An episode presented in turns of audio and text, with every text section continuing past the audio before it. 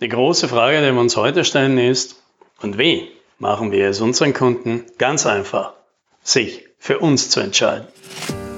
Hallo und herzlich willkommen beim Podcast 10 Minuten Umsatzsprung. Mein Name ist Alex Rammelmeier und gemeinsam finden wir Antworten auf die schwierigsten Fragen im B2B-Marketing und Verkauf.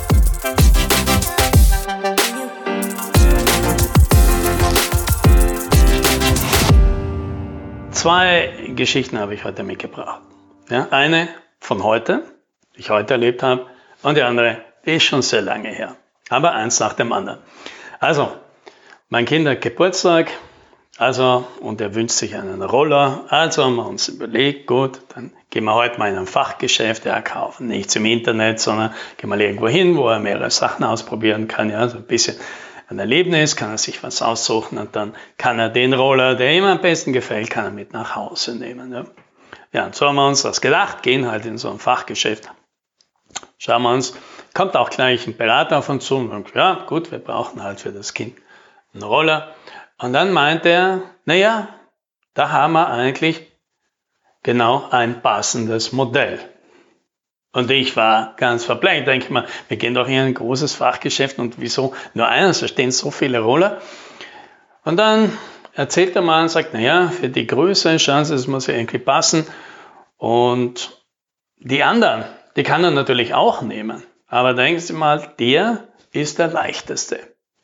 Ja, und die meisten glauben immer nur, mit dem Roller fährt man nur. Und die meiste Zeit macht man das auch. Aber den muss man auch rumtragen in der anderen Zeit. Und dann denke ich mir, ja, da hat er recht, der Herr Berater.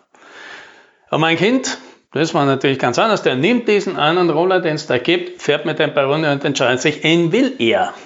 Und ich denke mir, na so einfach geht das.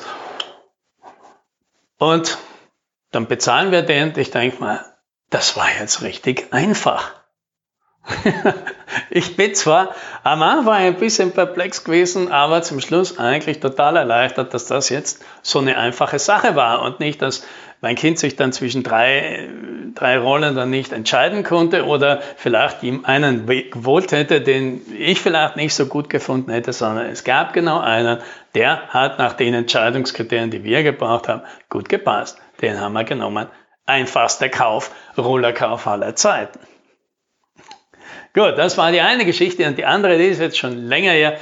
Das war noch während meiner Studentenzeit. Da habe ich als Kellner gejobbt. Ja, und ich kam also da an zur Sommersaison und war noch alles richtig im Gange, weil die Renovierungsarbeiten waren noch voll aktiv. Also die letzten Handwerker haben noch die in den letzten Zimmern was gemacht, weil das Hotel war eben ganz reno neu renoviert wurden. Ja, okay, insofern war noch ein bisschen Chaos, aber es war alles schon am Fertigwerden. Und mir wurde halt dann der Speisesaal gezeigt, also das Restaurant, also wo ich halt dann arbeiten würde. Und ich hatte ja schon Erfahrungen im Ganzen gesagt, okay, du kennst dich eh aus, du managst das jetzt alles. Äh, wenn du was brauchst, meldest dich einfach. Ja, und dann habe ich halt angefangen, das alles hierher zu richten und dann irgendwann brauchte ich tatsächlich was. Ging da halt zur Chefin und sagt, wo sind denn die Menükarten? Die finde ich nicht. Und dann sagt sie, oh je, haben wir vergessen. Gut, es gab also keine Menükarten und in einer Stunde wurden die ersten Gäste erwartet. Gut, also was haben wir gemacht? Schnell zum Koch rein, gesagt, du, ich brauche schnell ein paar Gerichte, was geht denn einfach, was geht denn schnell, was soll man da schnell raufschreiben? Da leiert er mal halt ein Dutzend Sachen runter, die halt so die Klassiker sind. Und ich schreibe die auf einer Schreibmaschine dann halt schnell runter. Also das war noch so eine mechanische Schreibmaschine, ja, richtig so mit Handschlägen, nichts Computer, nichts elektrisch. Ja. so alt bin ich schon. Und habe halt so so eine Menükarte getippt, durch den Fotokopierer gejagt und dann laminiert und dann waren die Speisekarten halt jetzt mal für den Anfang fertig, so als Provisorium. Denn danach würden wir ja die richtigen, die schönen, die großen, die umfangreichen Speisekarten dann schon nachmachen. Gut. Und jetzt kamen halt diese Gäste und denen gebe ich jetzt halt diese Menükarten und die waren auch ein bisschen perplex. Sagen, ist das alles? Ja, weil da waren halt drei Vorspeisen, drei Hauptspeisen, ein, zwei Desserts, Salat oder sowas dabei. Viel mehr war da nicht drauf. Und ich sage, nein, natürlich nicht. Wenn Sie was anderes wollen, sagen Sie mir es einfach. Der Koch macht Ihnen, was Sie wollen. Und ich bin da drauf gekommen, ein paar Leute haben dieses Angebot dann tatsächlich angenommen und gesagt, nein, ich finde da nichts, ich möchte was anderes und dann hat man die Leute halt beraten und der Koch hat das gemacht. Und wie oft ist es passiert? Also ich schätze jetzt mal sechs oder sieben Mal. Sechs oder sieben Mal im ganzen Sommer. Denn diese Speisekarten, die wurden nicht mehr ausgetauscht. Die haben nämlich so hervorragend funktioniert. Ich habe mich gewehrt, dass wir größere Speisekarten machen, weil ich bin zu den Gästen hingegangen, habe denen die gegeben. Wenn die kurz perplex waren, warum dann so wenig machen, habe ich immer den gleichen Spruch gesagt und die allermeisten haben gesagt, okay, ich schaue jetzt mal und fast alle, fast alle haben auf dieser Minispeisekarte etwas gefunden, weil da waren natürlich auch die beliebtesten Gerichte alle drauf. Ja?